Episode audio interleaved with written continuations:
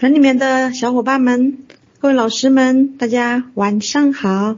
今天呢，我就来分享，接着我们石老师前面来分享的天性和教养、遗传和环境的影响。遗传和环境的相对重要性呢，对于早期心理学家和普通大众来说，都是一个存在争议的重要问题。如今答案已经日益明晰。虽然某些罕见的生理缺陷完全是由遗传造成的，但大部分的正常性状的表现，如智力和人格的表现型，都是由一系列复杂的遗传和环境因素共同控制的。那接下来呢，我们也看看科学家是如何研究并解释遗传和环境各自的影响。以及两者是如何共同发挥作用的？对遗传和环境的研究，嗯，有一个行为的遗传学，还有测量遗传力。遗传力呢，也就是指在特定的人群中，一种性状在某一特定时期内的，在多大的程度上是由遗传因素决定的。像这两者其实也是影响分离开来，遗传力也不能告诉我们特征的发展过程及可被调节的程度。从统计一个范围来说的话，也是代表在特定的群体中，因基因在多大的程度上造成了某一特征的个体差异。同样的道理，如果某种共享环境会对某一特征产生重要的影响，那么在相同家庭环境下成长的人，要比在不同家庭环境下成长的人更相似。在家庭的研究中，研究者会测量血亲之间共享某些特征的程度，还会考察家庭关系的亲密度是否与他们的相似度有关。如果相关，关系比较强，那研究者就可以推测是遗传发挥了主要作用。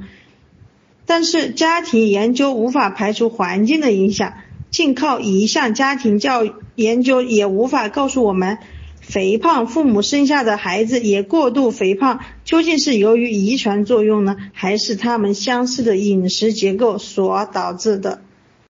行为遗传学家的主要采用是三种相关的研究：家庭啊、领养啊和双生子研究。这类研究的基本假设就是在遗传方面，直系亲属比远亲更为相似，同卵双生子比异卵双生子更为相似，领养儿童与其血亲的相似性高于他们与领养家庭的相似性。因此呢，如果遗传因素会对某一特征造成重大影响，那么在这一特征上，亲兄弟姐妹之间的要比表兄弟姐妹之间更为相似，同卵双生子比异卵双生子更为相相似，领养儿童与亲生母亲的相似性高于与其养父母的相似性。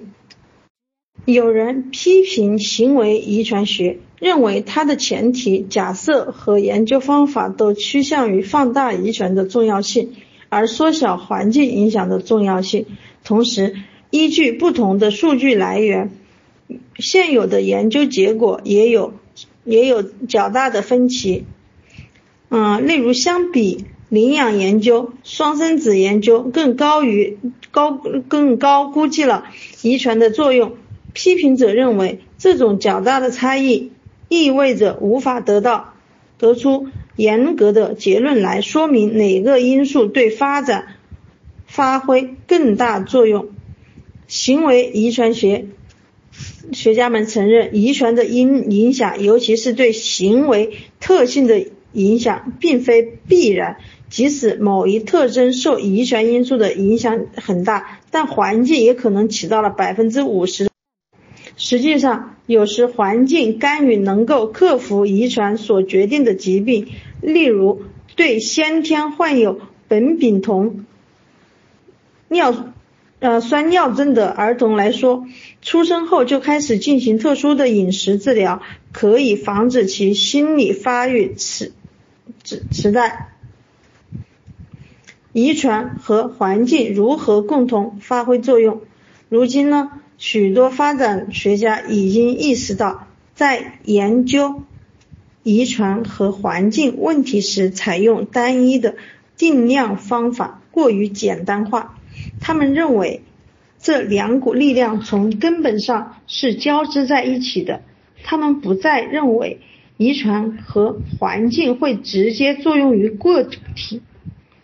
将两者看成复杂发展系统的组成部分，从受孕开始，在整个人类生命过程中，体质因素与生理和心理的结构有关的因素和社会、经济、文化因素相结合，共同塑造个体的成长。这些条件及其引起的经验越有利。人们获得最佳发展的可能性就越大。啊，下面呢，我们讨论遗传和环境共同发挥作用的几种方式。啊，有反应范围和定型化。随着遗传和环境条件的不断变化，许多特征也会在一定范围内发生变化。反应范围和定型化这两个概念可以帮助。我们更好地了解这些现象是如何发生的。反应范围是指某一遗传性状可能的表现范围，例如身体高矮主要取决于由遗传决定的生理过程。即便如此，身体高矮还依赖于环境提供的机遇和限制以及个体自身的行为。在营养条件得到极大的改善的社会中。当代人的身高可能会超越上一代人。嗯，定型化呢，就是象征的阐释了遗传如何限制某些性状的发展范围。一场暴风雨过后，路上的雨水总要流到一些地方。如果路面上有一些坑，那么雨水就会填满这些坑。然而，如果路边有有排水渠，那么这些雨水就会沿着排水渠流走。同样，人类的某些性状在很大程度上是由基因控制的，比如眼睛的颜色。这些性状被认为是高度定型计划的，即环境因素几乎没有机会发挥作用。基因型的环境相关。有时呢，遗传和环境两者对个体的影响是一致的，那即环境特质反映或者强化了遗传差异，这也称为基因性的环境相关，也或称为基因性的环境共变。通过三种方式来强化遗传性状的表现。基因型的环境交互作用，基因型。跟环境的交互作用，通常呢是指相似的环境条件对存在遗传差异的个体的影响。例如，啊，大家都会接触到花粉和灰尘，但只有遗传了易患病倾向的个体才更有可能出现过敏反应。交换作用也可以以另一种方式发生，由于家庭环境不同。基因相似的儿童会有不同的发展差异，就像我们在嗯第六章呢将要讨论的呢，由于父母对待他们的处理方式不同，一个出生时气质类型困难型的儿童，在某个家庭中可能会产生适应性问题，而在另一个家庭中可能会茁壮成长。啊，被动性的相关呢，就是家长不仅为儿童提供了表现某一性状的基因，而且还提供了鼓励这一性状发展的支持性环境。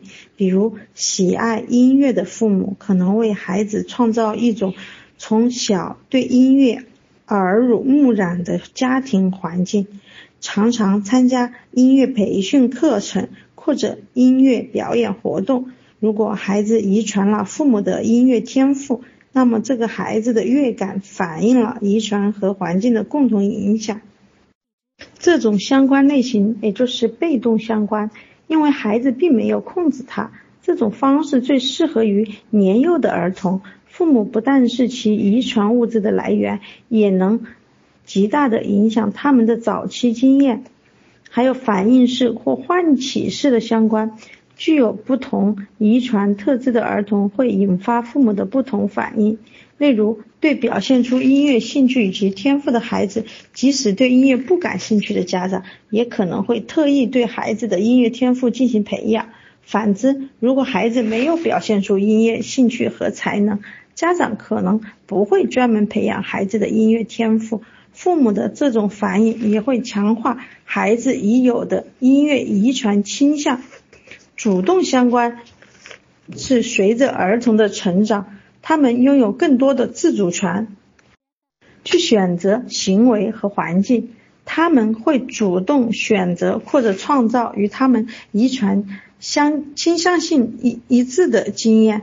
拥有音乐天赋的儿童可能会结交喜爱音乐的朋友，会参加音乐课程，如果条件允许的话，还会去听音乐会。腼腆的儿童。比外向的儿童更喜欢独自玩耍，这种选择与自己基因型相匹配的环境的倾向称为匹配选择。它有助于解释为什么从小就被分开抚养的同卵双生子通常拥有相似的生活方式。大约二百五十个基因或染色体区域。与肥胖有关，十号染色体上的一个关键基因控制着个体的食欲。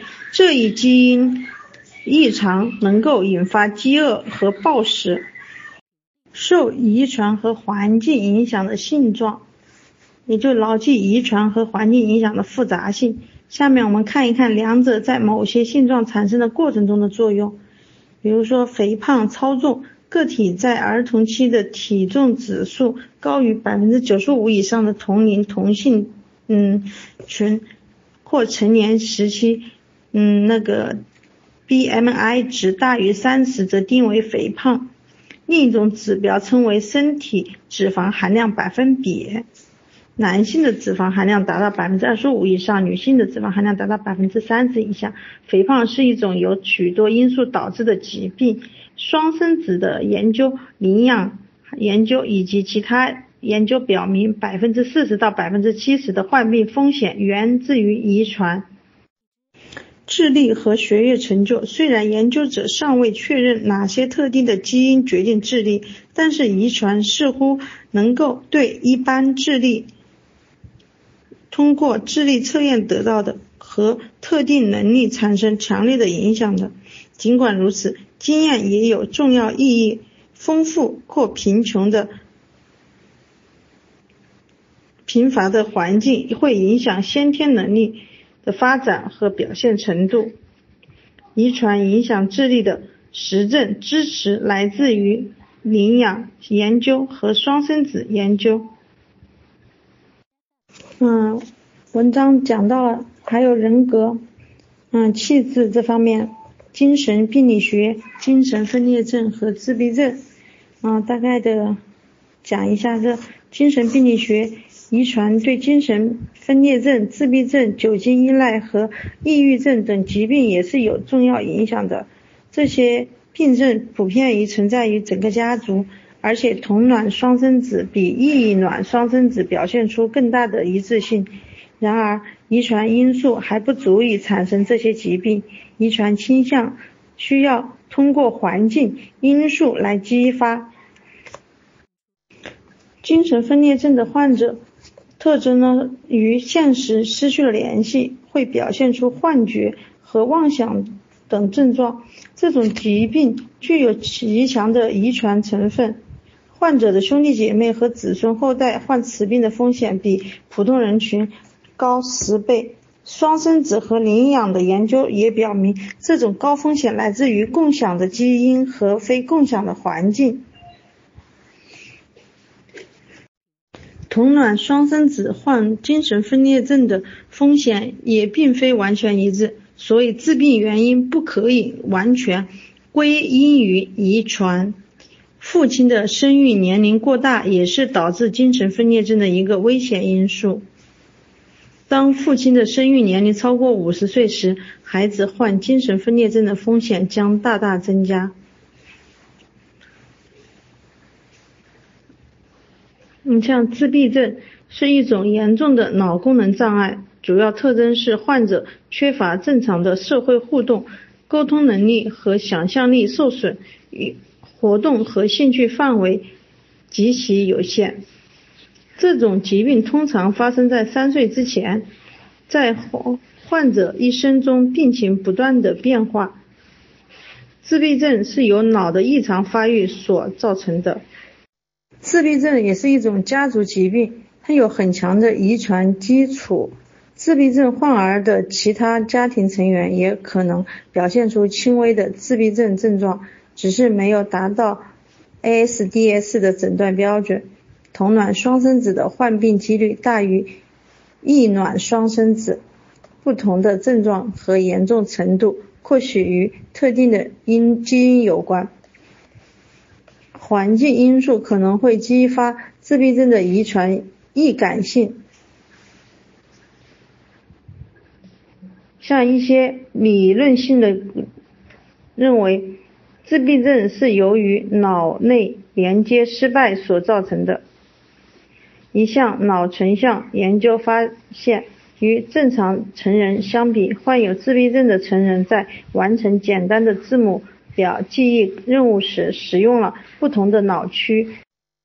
自闭症患者更倾向于使用右侧大脑而非左侧大脑。右侧大脑通常负责视觉信息加工，而左侧大脑负责言语信息加工。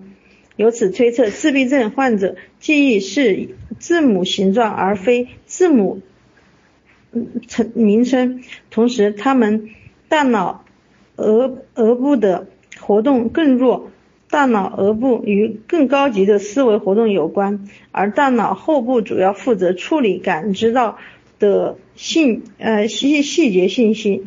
现在呢，人们尚未掌握治愈自闭症的方法，但是我们可以通过一些方法使患者的病情得到改善，有时还可以带来实质性的改善。通过训练一些自闭症的儿童能够学会说话、阅读和写作。行为疗法可以帮助他们学习一些基本的社会技能，如集中注意力、持续的眼神接触以及自己吃衣吃啊穿衣吃饭。